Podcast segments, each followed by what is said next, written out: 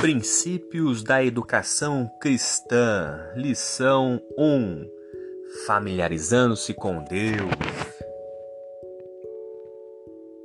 Sábado, dia 26 de setembro, o bem e o mal.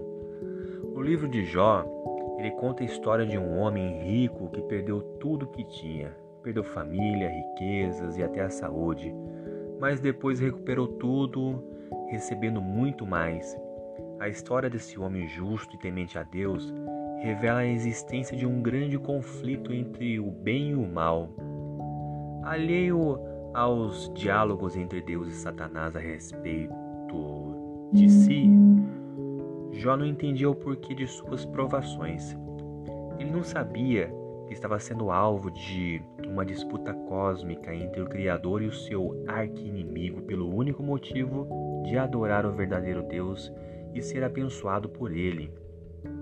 Essa batalha espiritual mostra dificuldades e desafios que bem poucas pessoas já enfrentaram. Os amigos de Jó acreditavam que ele houvesse cometido um grande pecado contra Deus. Se não, por qual motivo ele permitiria que coisas tão ruins acontecessem a alguém?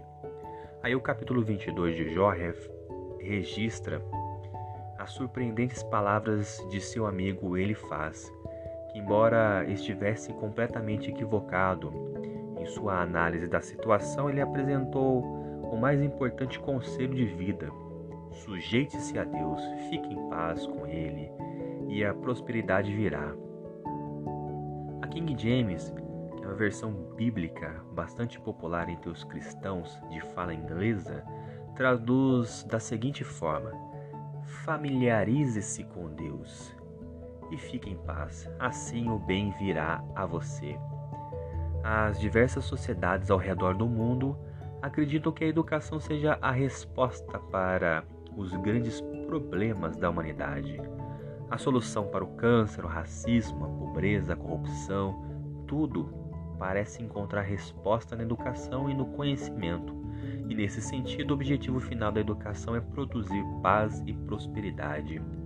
O mundo secular pressupõe que a educação formal e acadêmica é a chave para alcançar realização na vida, mas essa semana nós vamos abordar a necessidade do conhecimento mencionada por Elifaz, o conhecimento de Deus.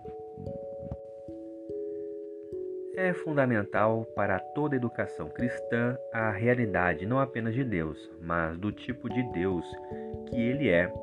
É um ser pessoal que nos ama, interage conosco e faz milagres em nosso favor. Embora use as leis naturais, o Senhor não está limitado por essas leis e pode transcendê-las quando desejar, como na concepção virginal de Jesus. O ensino dessa visão é especialmente pertinente em nossos dias, pois grande parte do nosso intelecto ensina abertamente e sem nenhum arrependimento a cosmovisão ateísta e naturalista, afirmando erroneamente que a ciência sustenta essa cosmovisão.